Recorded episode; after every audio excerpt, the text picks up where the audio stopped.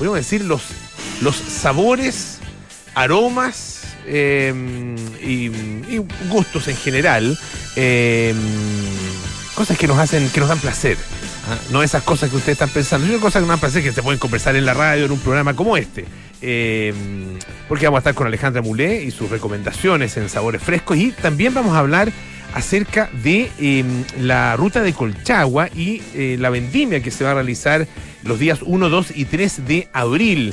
Ah, eh, es una nueva ven- vendimia, un evento que va a ser además diferente por temas, por los temas de mm, aforo, pero lo interesante es que, bueno, pese a las restricciones que existen, las viñas de Colchagua van a poder festejar esta nueva eh, vendimia. Va a haber cupos limitados, como les digo, se resguardan todas las medidas sanitarias, pero la idea es poder volver a encontrarse con eh, una, buena copa de vino de esa zona donde hay, bueno, extraordinarias viñas y extraordinarios vinos. Vamos a estar conversando con la gerente general de la ruta de Colchagua, Maite Rodríguez. Ah, em, todo eso aquí en Aire Fresco durante esta edición. Y partimos, por supuesto, con la actualidad. Em, como que nos habíamos olvidado las noticias nacionales durante algún tiempo dedicados. Y no pandémica. Y, y, em, claro, lo que no fuera eh, Ucrania o pandemia, como que no existía. Y bueno, nos acordamos de. Nos acordamos una cosa. Yo venía pensando, eh, José, en primer lugar, bienvenida, Hola. eh, en que de alguna manera eh, el, los procesos judiciales, los tribunales de justicia o la justicia militar se han convertido como una especie de eh, última etapa, último escalón en la carrera militar. Ah, eh, porque todos los comandantes en jefe, desde Pinochet en adelante, han llegado a enfrentarse a los tribunales de justicia Por una vez terminados. Por distintas razones, ya sean temas de derechos humanos, a temas económicos, de, de malversaciones de, o, de, de- de- de- más bien acusaciones de robo, como el caso de, de Pinochet, o malversaciones de caudales públicos, eh, eh, como ha sido el caso de todos los últimos comandantes en jefe, incluido el ahora ex comandante, comandante jefe Ricardo Claro. Martínez. Ex comandante jefe antes de lo, de lo esperado, Ricardo Martínez, que hoy día. Bueno, yo te- en realidad no sé si sorprendió a todos porque ya se rumoreaba harto que Se él podría sí. renunciar harto eh, eh, eh, en su cuenta pública, que fue hoy día en el aula magna de la Escuela Militar en la Comuna de Las Condes. Una cuenta pública que, claro, tenía este contexto importante de qué iba a hacer respecto de, situa- de su situación judicial, pero que tenía un fondo importante porque él estuvo a cargo del 18 de octubre, de lo que pasó el 18 de octubre y el rol que tuvieron en ese sentido el ejército, de la pandemia también. O sea, tenía harto que contar en su cuenta pública, pero claro, estaba marcadísima y la prensa en la escuela militar estaba llena de gente esperando saber si iba a decir algo respecto de eh, si renunciaba o no. Recordemos que ya su reemplazo está listo, que es Javier Iturriaga, pero claro, hay un contexto que fue el que complicó la situación y lo hizo renunciar ocho días antes de que dejara su cargo, que ya terminara, eh, y el contexto es que la ministra en visita, Romy Eh, lo citara como inculpado ya por el famoso causa- eh, caso fraude en el ejército, que es una serie de cientos de, no, no cientos, 40 en realidad, aristas distintas de respecto de eh, mala utilización de los fondos públicos. Hay varias aristas y una de ellas en las que está eh, vinculado este... ahora ex comandante en jefe del ejército y como yo te decía, lo citó eh, como inculpado, es citación que va a ser mañana, en algún minuto él trató de retrasarla, la ministra dijo que no, por lo tanto, claro, según eh, incluso comentábamos recién una nota de la tercera PM, el análisis que hizo su equipo más interno fue no nos podemos arriesgar a que eh, en medio del cargo, es decir, que esté como en, en funciones, activo como comandante en jefe, eh, sea arrestado, es decir, como que finalmente pase a la historia como el primer comandante en jefe de la historia, arrestado en medio de un proceso judicial. Entonces, Claro. razón por la cual él dijo, voy a dar un paso al costado y voy a enfrentar esto como civil. Claro, él eh, en ese argumento eh, y en esa visión no quiso manchar el cargo, ¿no es cierto? Claro. Pero, no sé, yo me quedo con la sensación de que lo manchó igual. De, sí, Lo pero de todas igual, no- no maneras. solo por y viene con una seguidilla de manchas en el cargo en general, digamos, Claro. lo que tú decías, la lista es larga. La lista de- es larga, pero, pero en- incluso en la manera como él hace las cosas mancha el cargo, porque eh, aprovecha una plataforma que corresponde, por supuesto, al cargo el momento de su cuenta pública, eh, al finalizar su mandato, eh, y, y él termina esto, este discurso, ¿no es cierto? Y anuncia esta, Sí. esta renuncia en esa misma plataforma, en ese mismo podio. Y, ante y además reclamando.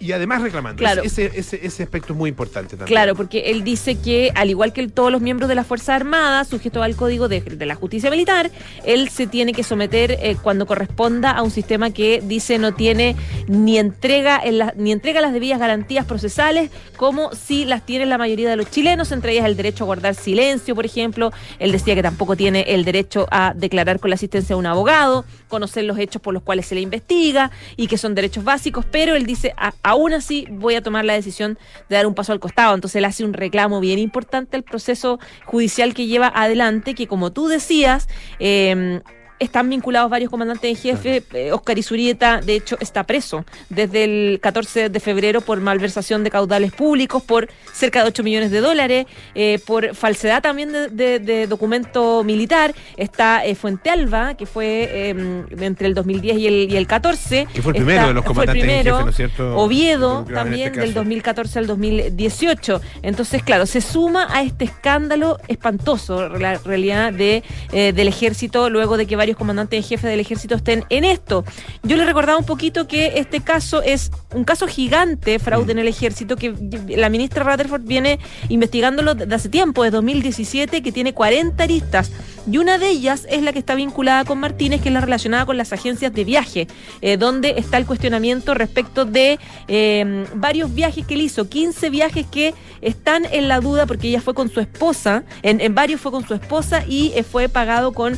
con em, con eh, dineros públicos. Y la duda es esta creación de esta agencia de viaje que preparaba distintos itinerarios a distintas escalas, eh, bien caros, presupuestos más bien eh, abultados, fuera de la claro. norma, o sea, fuera y- del, del- y- del mercado, Y digamos. después se iban en la versión más barata, digamos. Y después pero- iba la versión barata, pero, pero esa la plata, plata- ¿dónde quedaba? ¿Dónde queda? Exactamente. Exacto. Entonces ahí estaba la, la- ahí está la duda y ahí está la investigación que hace que la jueza sea dura en el sentido de plantear de inmediato esta, esta, esta investigación y que él vaya finalmente como inculpado en este caso de fraude en el ejército. Ahora.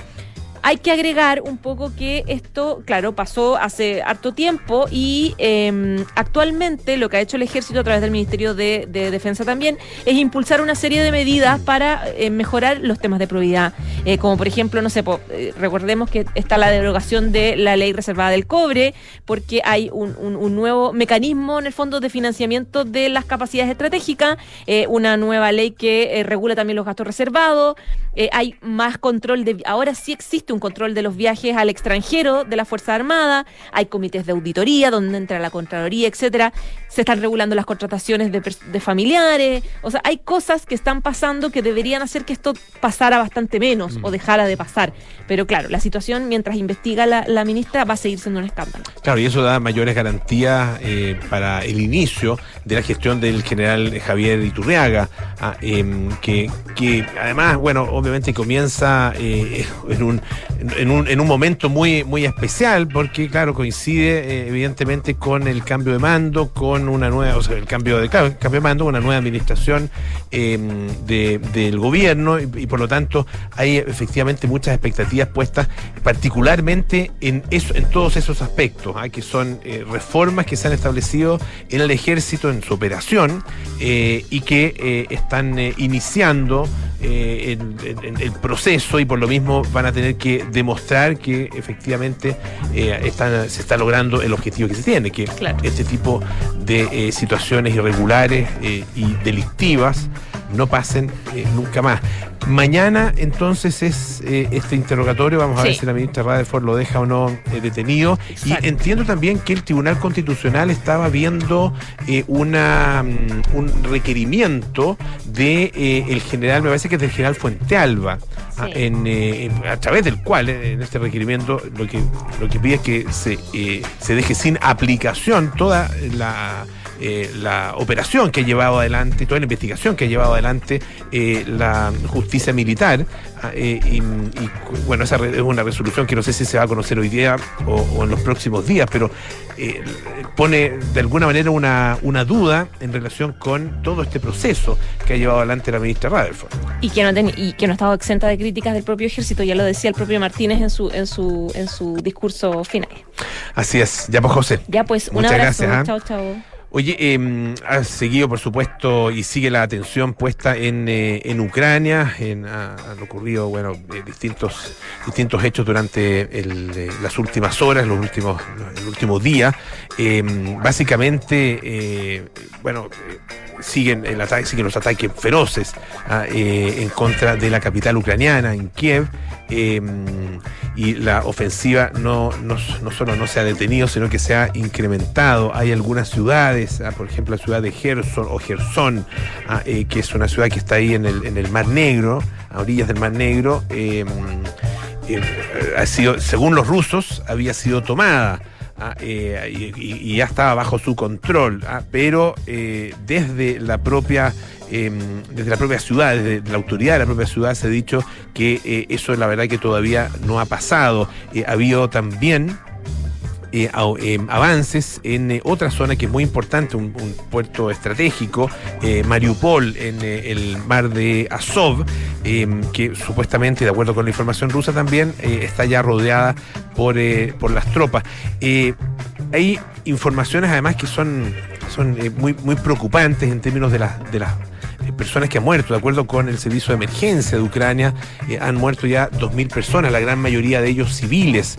Eh, eh, y bueno, por parte de eh, los rusos se ha dicho que han muerto eh, ya 498 soldados, ¿no? pese a que el presidente Zelensky, el presidente ucraniano, había dicho que eh, había muerto ya más de 6.000 soldados eh, rusos. Eh, eh, son cifras que eh, naturalmente no se van a conocer con precisión durante el conflicto, ya se tendrán en el futuro, pero, pero bueno, cual- toda muerte obviamente que es tremendamente lamentable, todo, todo asesinato, ah, eh, eh, toda- toda- todo homicidio es por supuesto repudiable ah, eh, y eso es lo que constituye en definitiva eh, una guerra. ah, lo que pasa es que se hace a escala mucho más masiva ah, eh, y con bueno una, una serie de, mm, de eh, explicaciones, eh, de eh, justificaciones ah, que le dan efectivamente otro, otro carácter, pero la muerte es la muerte, en, definitiva, y sea una persona, sean seis mil,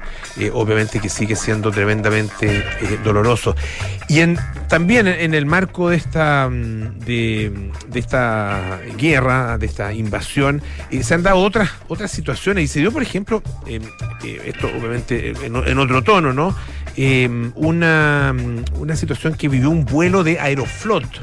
eh, un- la, línea aérea eh, rusa, ¿no es cierto? Eh, que tuvo que realizar lo que se llama un vuelo a ninguna parte.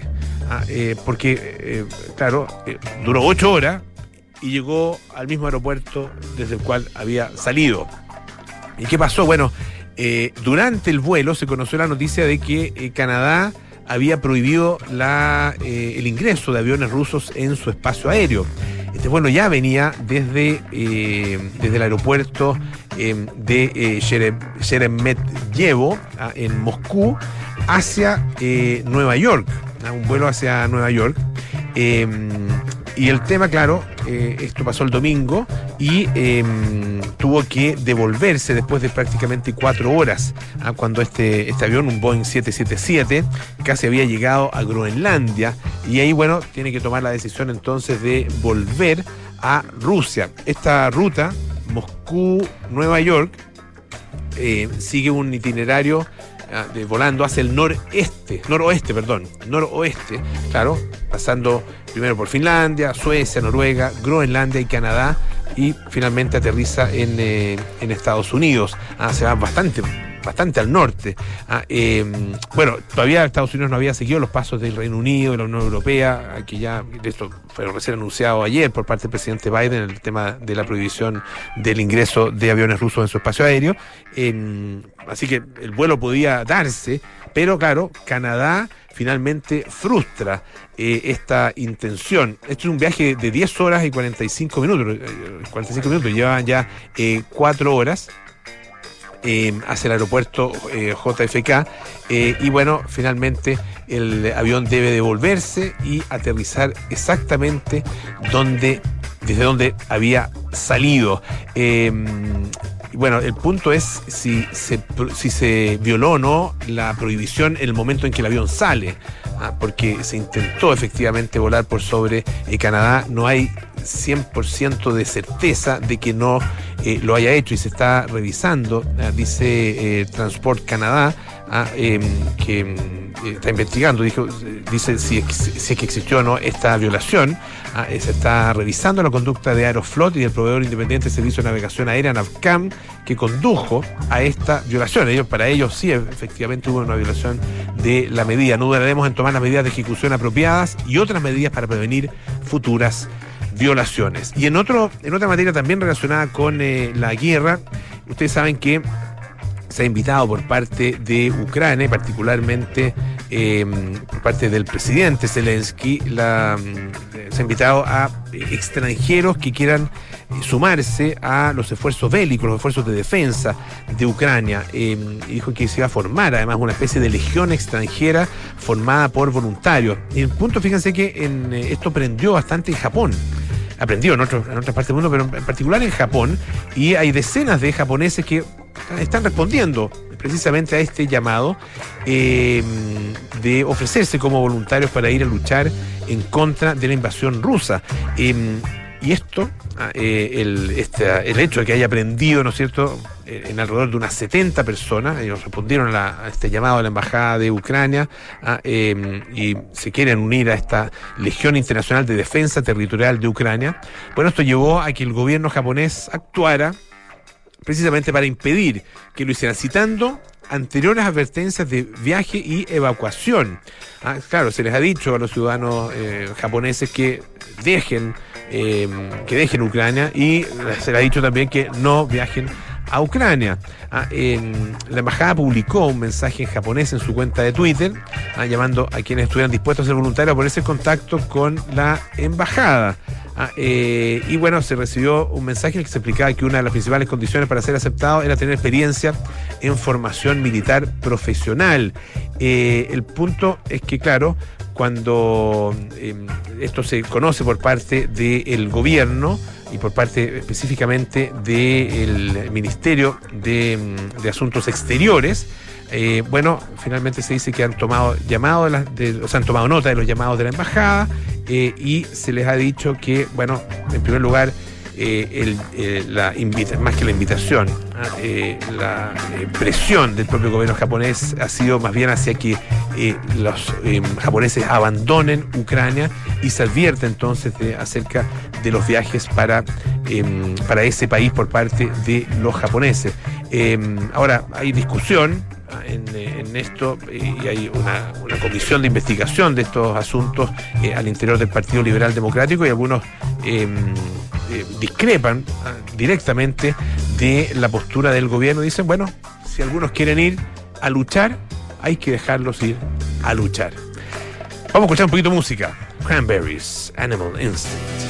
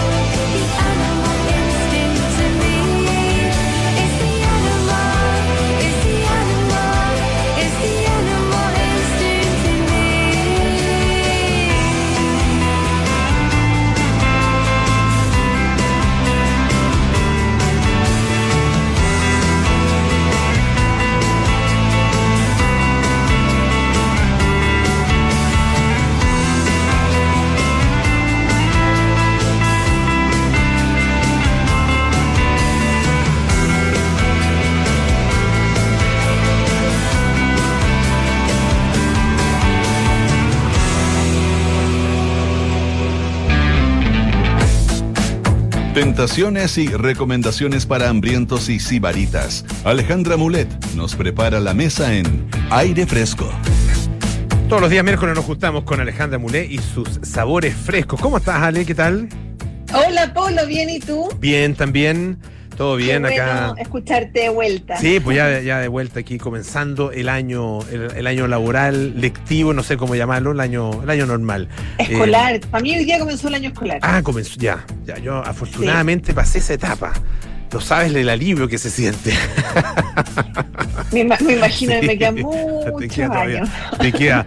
Oye, ¿qué novedades nos Sí. trae? Bueno, eh, les traigo eh, hartas novedades, productos distintos. Eh, quería partir con una iniciativa que tiene la aplicación Justo. La aplicación Justo es una aplicación chilena eh, que conecta a los clientes con sus restaurantes favoritos de forma directa y sin intermediario. En el fondo es como una especie de Rappi, Uber Eats, etcétera, pero creada en Chile, hecha por chilenos y que hoy día te diría que la mayoría de los restaurantes en Chile la usan o las tiendas, los comercios y la verdad por lo que funciona increíble.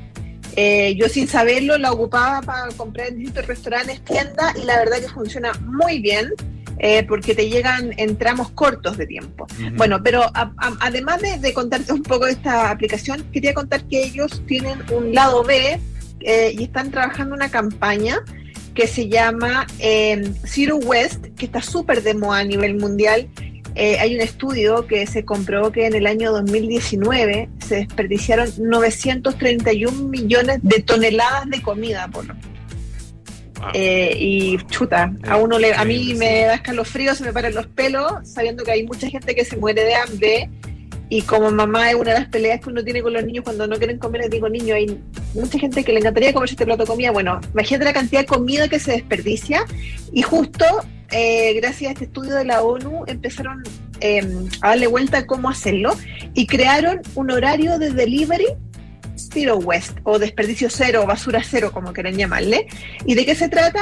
Que eh, cada marca, cada restaurante arma un paquete de productos aleatorios y que los promociona en ese horario a un precio de remate.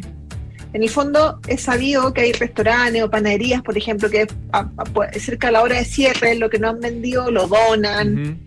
Lo regalan a fundaciones. Bueno, acá justo tiene esta campaña donde si uno pide cerca del horario de cierre, por ejemplo, o de a lo mejor de vencimiento algunos productos, eh, van a encontrar este paquete de productos eh, a un precio más bajo con el fin de luchar contra el desperdicio de comida y ayudar al planeta, que me parece que va súper en contexto todo lo que está pasando hoy día. Eh, para los que les interese comprar en esos horarios y un poco más de esta iniciativa, se pueden meter a la página web de Justo, que es getjusto.com. Ujú. Y ahí pueden eh, ver qué clientes están afiliados, qué restaurantes y saber un poco más. Pero me encantó, por eso la quise mm, comentar, porque creo que una iniciativa que ayuda a reducir estos desperdicios y sabiendo que hay tanta gente que pasa hambre, da pena botar tanta comida. Absolutamente, Em, muy, muy buena, muy buena iniciativa. Sí. Eh, otro dato que quería recomendarles, cuando estuve en el verano en la cuarta región, tuve la suerte de probar, de ir a comprar unas calugas exquisitas de una chef pastelera, que también es nutricionista, de allá de la zona de La Serena, que se llama Sofía Iturralde. Ella tiene una página web, la pueden seguir, sofiaiturralde.cl. Eh, su especialidad son las calugas, Polo. Son calugas diferentes, calugas atrevidas, exóticas, eh, con sabores súper distintos. Hace unas mezclas eh, que en verdad uno no se lo imagina. O sea, por ejemplo, tiene una de jamón serrano con merquén, por ejemplo. Ah, tiene otra de Pero, dul- dulce. dulce, ya, dul- blandita, ya, cremosa. La verdad que una experiencia. Nos- yo compré una caja y, y con las personas que estábamos empezamos a probarla sin saber lo que era cada una. Entonces íbamos descubriendo los Ah, sabores. mira, qué bonito. masticando. Ah, Entonces hay de, no sé, masala chai, hay de el grey con naranja, está la clásica como almendra vainilla, hay de limón con tres mentas y jengibre, esta que te digo yo de jamón serrano con este picante. Tienen otra, por ejemplo, de mandarina con chips de chocolate y jengibre confitado. oh, esa me tincó. Esa Sí, la una rica típica clásica de lúcuma con nuestros tostadas, de mocachino, la verdad que tienen un montón de sabores. Pueden meterse a la página sofiturralde.cl, Ahí cuenta un poco su historia, tiene este catálogo de productos, tiene para comprar online y también hace cursos y talleres. Por ahí a lo mejor hay gente que nos está escuchando que le gusta el mundo de las calugas y eh, esta niña hace cursos y talleres, los tiene publicados en su web y también recibe pedidos especiales. Así que si no están por la zona y acá en Santiago, a lo mejor pueden, tienen suerte le hacen un pedido y se los envía la presentación preciosa como para un regalo. La verdad que una experiencia dulce, pero con eh, novedades y con sorpresa en su interior, muy, muy ricas, originales, así que se las archi recomiendo, sofiatural.cl. Y por último, Polo, quería recomendarte otra pyme Ujú. que existe hace muchos años, pero que tiene que ver eh, mucho con eh, consumir productos naturales em, elaborados o conservados o manipulados de la manera más natural posible. Se llama Mi Jardín Secreto. Es una pyme, como te digo, eh, digo yo, creada por Alejandra Aires hace muchos años atrás, eh, que vende vegetales y frutos eh, de la huerta, súper simples, naturales. Y en esta época en particular quería recomendarle, eh, ella trabaja todo este mix de tomate como exótico, estos tomates rosados que son jugosos, carnosos, como estos tomates deformes, que son como típicos del campo. Sí. Eh, tiene tomates amarillos, verdes, pera, alargados, chiquititos. Mira, de todos los colores, formatos, tamaños, se pueden meter a su página web mijardinsecreto.cl eh, y ver toda la variedad de productos. Trabaja mucho también las flores comestibles. Hoy día que está de moda, eh, he visto mucha gente que cocina en su casa y lo, decora los platos con flores. Ella tiene estas cajitas de flores que se comen, tiene todo tipo de hierbas, vende unos mix de mm, hojas verdes, por ejemplo, yo le compro. eh, en vez de comprar la lechuga fome, uno que vive a dieta, en vez de comprar la lechuga fome y comerse la lechuga como escarola, ella te vende unos mix de hojas verdes exquisitos que vienen con hojas de mostaza, de beterraga, pachoy, no sé, unas mezclas muy, muy ricas y tiene delivery, carro de compra y despacho a todo Santiago. Así que una buena opción para la gente que siempre está buscando comer sano, vegetales, frutos, hierbas, hortalizas eh, saludables. Aquí hay una pyme que lo vende a un precio súper justo, con despacho, y pueden vitrinear y, y hacer su compra en mijardinsecreto.cl y los tomates que les recomiendo son espectaculares. De hecho, me acaba de llegar una caja y después se las voy a subir a mi Instagram para que vean la variedad de tomates exquisitos que tiene. Excelente. Ya, pues bien, bueno, bien variado además el, el menú de esta semana aquí en eh, nuestros sabores frescos con Alejandra Mulé. Ale, muchísimas gracias, un beso grande, que esté muy bien. Hasta el próximo martes, el próximo miércoles. Gracias, miércoles. Sí, Gracias. Polo, cuídate, chao. Chao, chao. Eh, un par de cosas importantes. RexMás es el mejor software de remuneraciones de Chile y el más completo porque RexMás también te ayuda con asistencia, firma digital o automatización, entre otras tareas. ¿Qué esperas? Conoce más ahora en rexmas.com. Hacemos una pausa y volvemos con más aire fresco. Esto es Radio Duna. ¿Dónde apruebo las vacaciones de Juan Carlos? En RexMas, el mejor software de remuneraciones de Chile y el más completo, porque RexMas también te ayuda con un portal del colaborador para un trabajo más simple, más rápido y más eficiente. Conoce más en rexmas.com. En posgrados de la Universidad de San Sebastián, contamos con más de 100 programas en diversas áreas del conocimiento, como salud, ingeniería, educación y humanidades, además de convenios con destacadas universidades europeas que permiten obtener doble titulación. Más de 13.000 egresados han preferido nuestras especialidades, magíster, diplomados y postítulos. Conoce todos nuestros programas en postgrados.uss.cl. Postgrados USS, un grado más cerca de tus metas.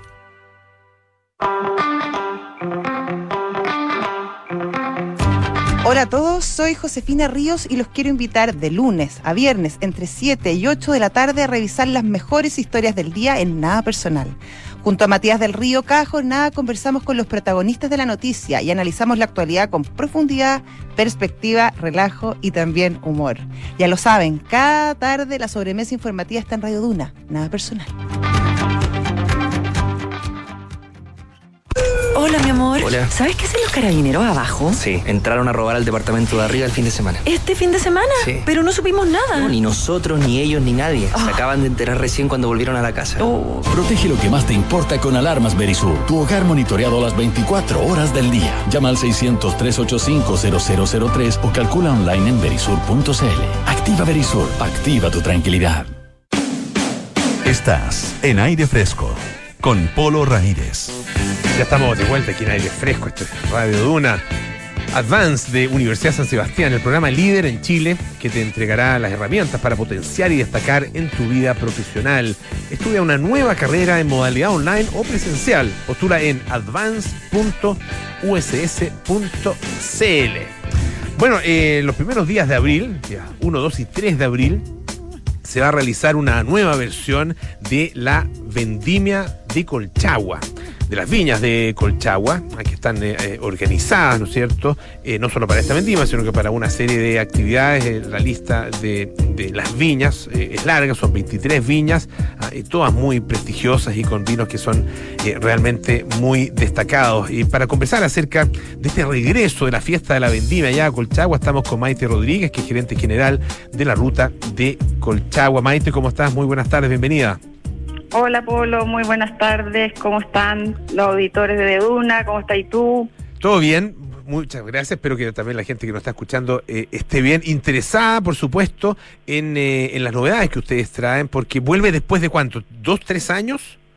Bueno, la verdad es que nosotros tuvimos la suerte del 2020 ser eh, casi la única fiesta de la vendimia que se alcanzó a hacer, Ah, porque generalmente nuestra fiesta de la vendimia es el primer fin de semana de marzo, eh, pero este año, como estábamos con todo este tema de que habían aumentado los casos, etcétera, la corrimos justamente para abril y te- como teníamos que tener todo este tema de los aforos, etcétera, la corrimos justamente un mes más porque teníamos claro que los primeros fines de febrero, primeros días de marzo iba a ser muy difícil de, de poder hacerla.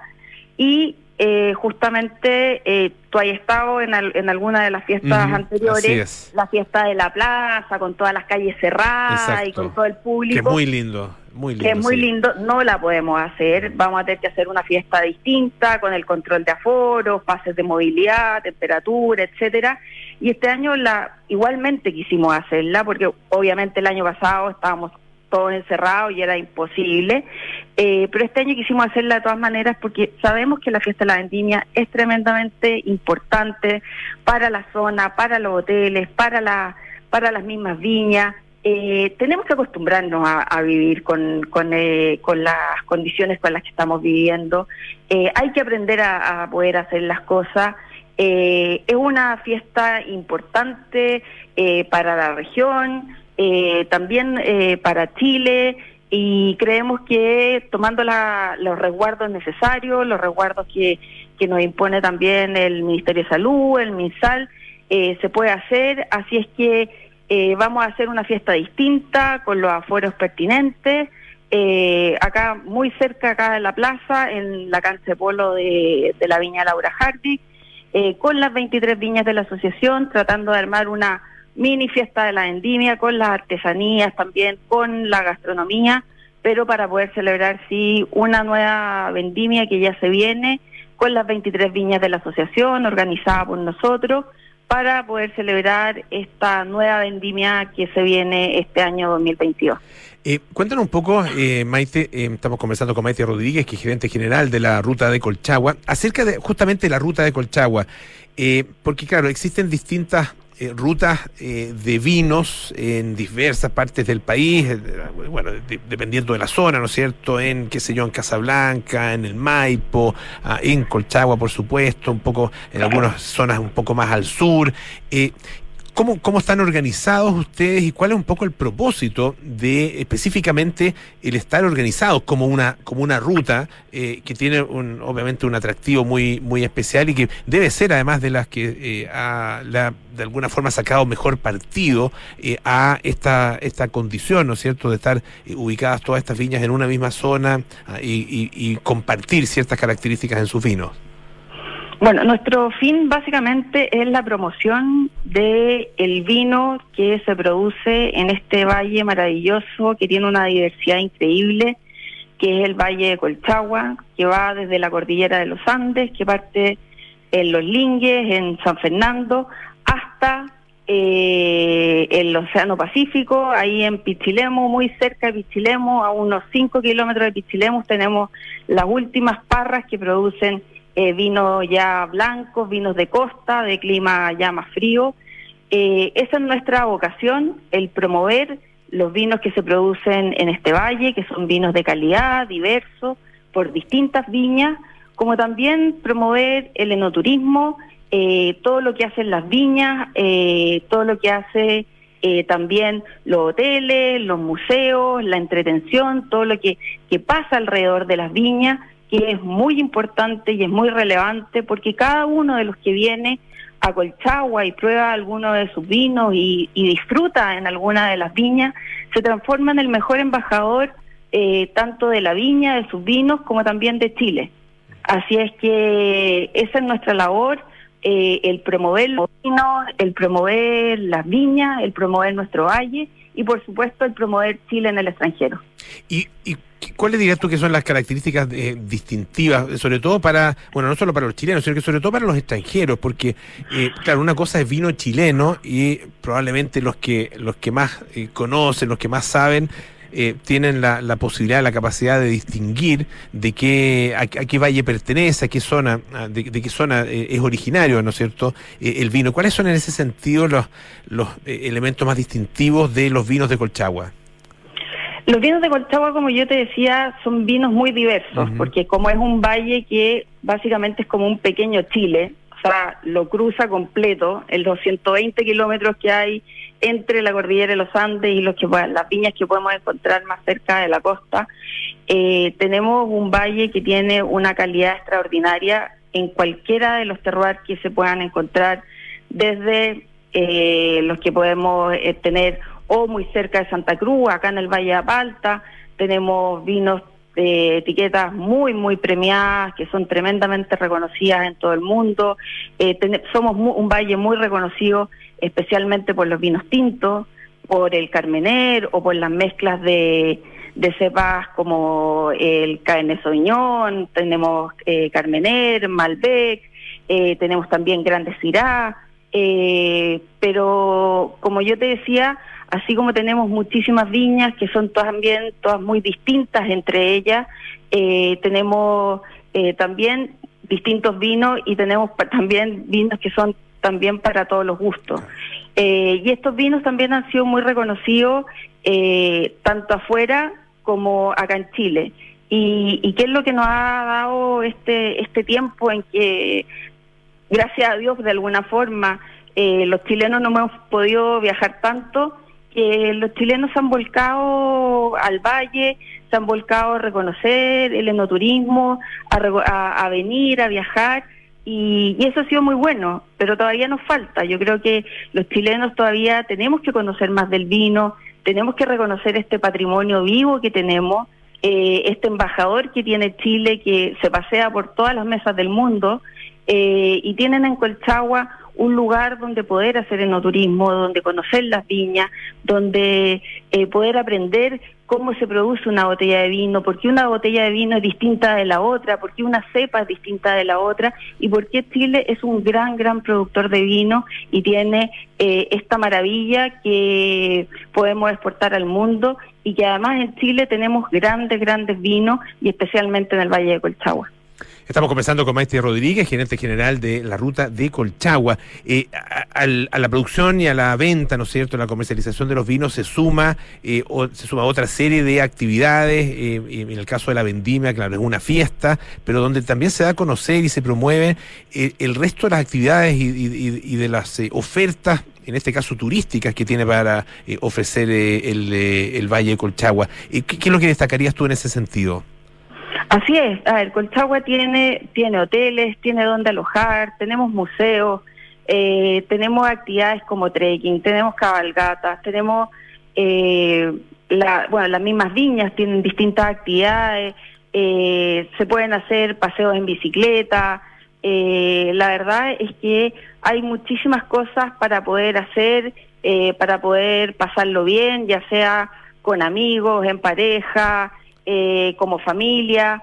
Eh, y hablando de la, de la fiesta de la vendimia, eh, la idea es que eh, vengan el, el, fin de semana del 1, 2 y 3 de abril, que vengan a esta vendimia distinta que tenemos, que aprovechen eh, justamente ahora estas, tenemos en estas 48 horas justamente una, un descuento especial de la preventa con un 20% de descuento para que puedan comprar la copa. La copa va a ser la entrada esta vez, porque antes eh, uno se podía pasear en la fiesta de la vendimia no era necesaria una entrada.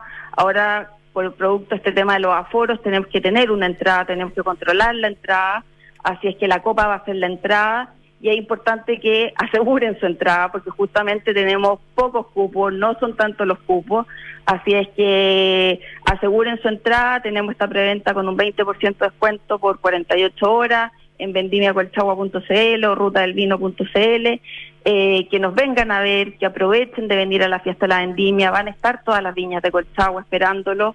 Y que los chilenos aprovechemos de venir, de de, venir a Colchagua, de venir también a las viñas, de venir, hay restaurantes con gastronomía eh, fantástica, también va a haber muy buena gastronomía en la fiesta de la vendimia, también están los artesanos eh, que producen eh, las chupallas, que son también aquí muy típicas de Colchagua, las mantas, eh, los cuchillos, cosas que son realmente típicas de acá y que están hechas con una perfección maravillosa. Bueno, queremos agradecer muchísimo a Maite Rodríguez, gerente general de la ruta de Colchagua, y dejarlos a todos invitados eh, los días 1, 2 y 3 de abril a celebrar una nueva vendimia en ese maravilloso valle de Colchagua. Muchísimas gracias, Maite, que estés muy bien. Muchas gracias a ti, Polo, y quedan todos cordialmente invitados a Colchagua y tú también, por supuesto. Muchísimas gracias. Repítenos la página web donde se puede encontrar toda la información y además eh, comprar lo, lo, las entradas. Vendimiacolchagua.cl. Perfecto. Ok, Maite, muchas gracias. Chao. Gracias, adiós. Escuchamos a Blur con Park Life.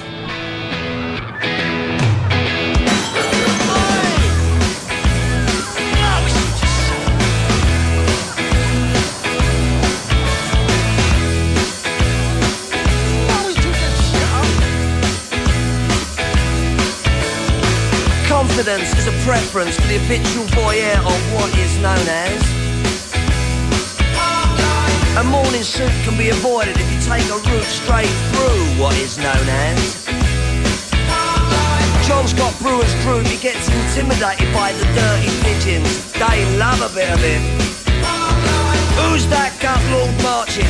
You should cut down on your pork life, mate. Get some exercise.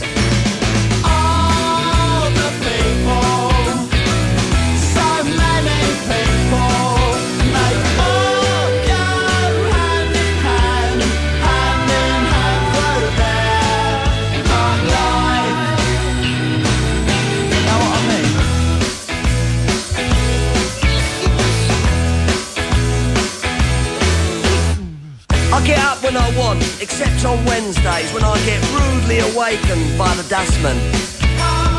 I put my trousers on, have a cup of tea, and I think about leaving the house. I feed the pigeons, I sometimes feed the sparrows too. It gives me a sense of enormous well-being. And then I'm happy for the rest of the day. Safe in the knowledge there will always be a bit of my heart devoted to it.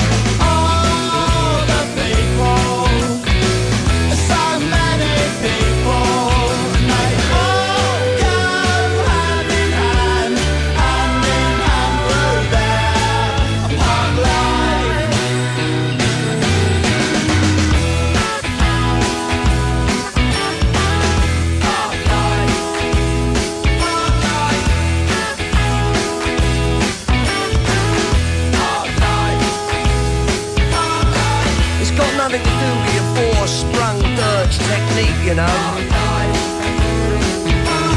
And it's not about you joggers who go round,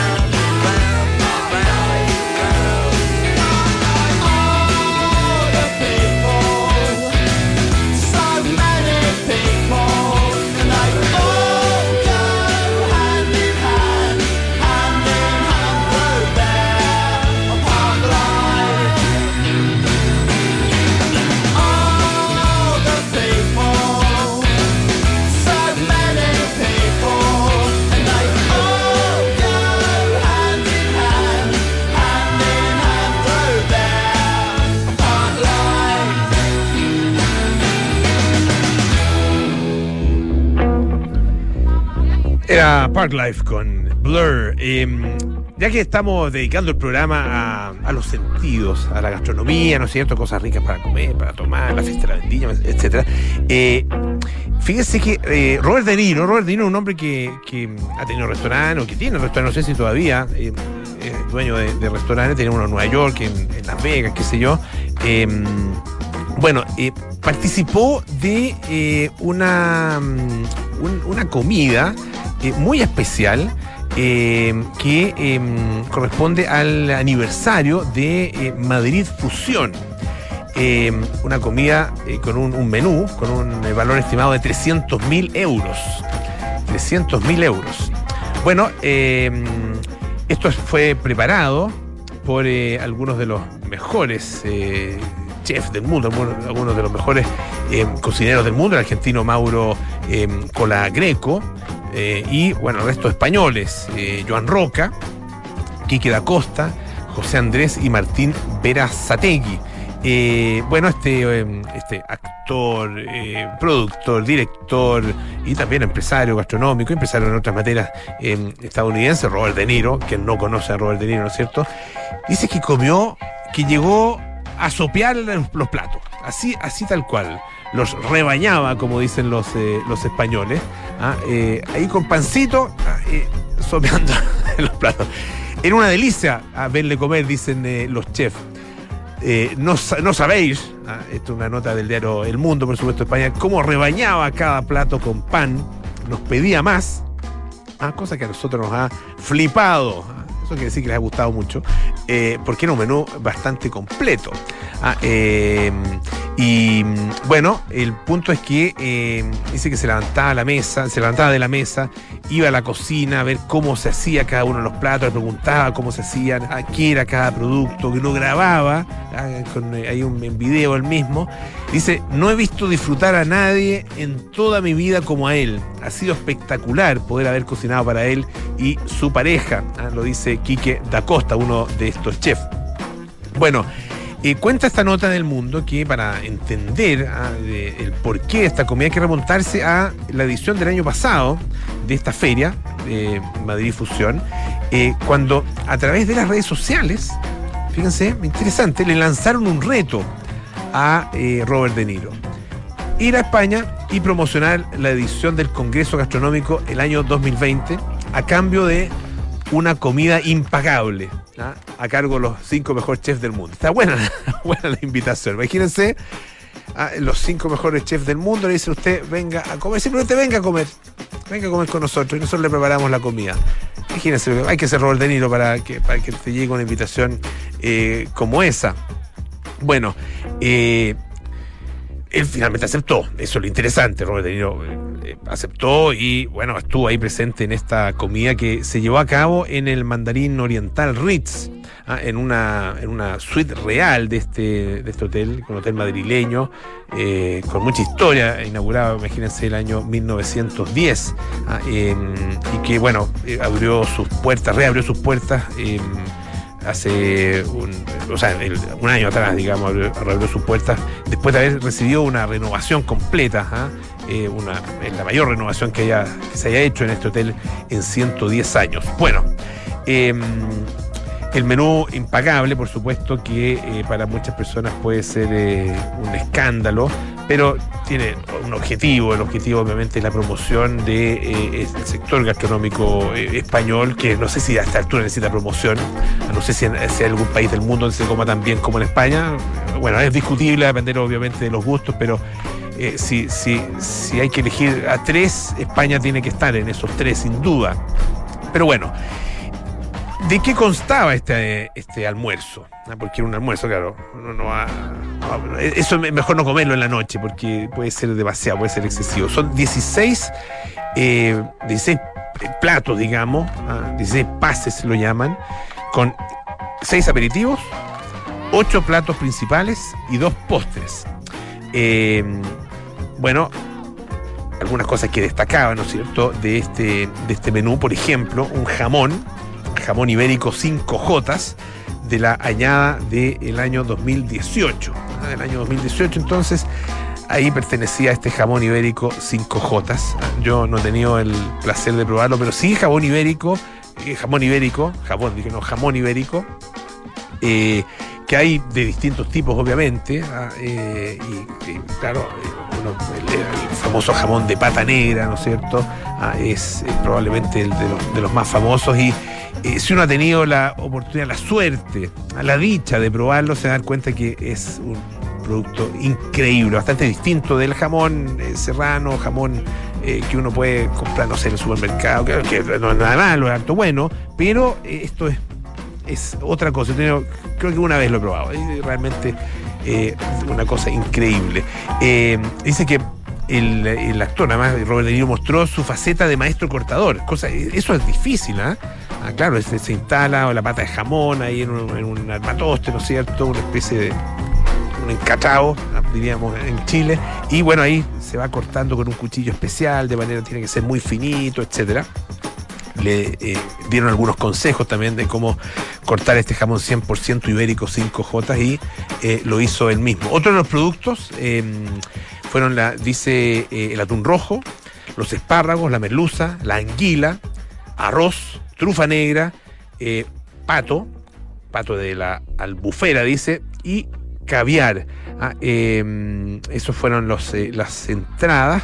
eh, y bueno, los eh, platos principales eran unas preparaciones de espárragos blancos y trufa y gamba marinada en vinagre de arroz, un mil hojas caramelizado de anguila ahumada, foie gras, cebolleta, manzana verde, tacos de merluza con chochochas, con, con cocochas, perdón, con cocochas, em, emulsión de café, escamas de pimentón, etcétera, etcétera. La verdad que eh, un menú increíble, del valor de 300 mil euros, acompañado por supuesto de eh, algunas eh, champañas eh, y algunos eh, vinos.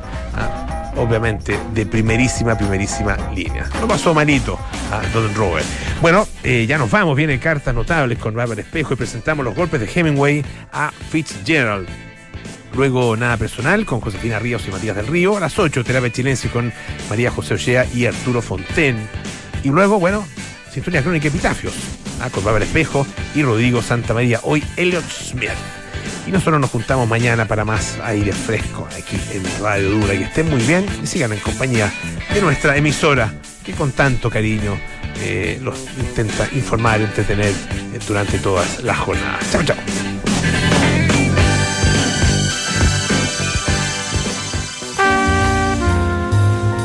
1930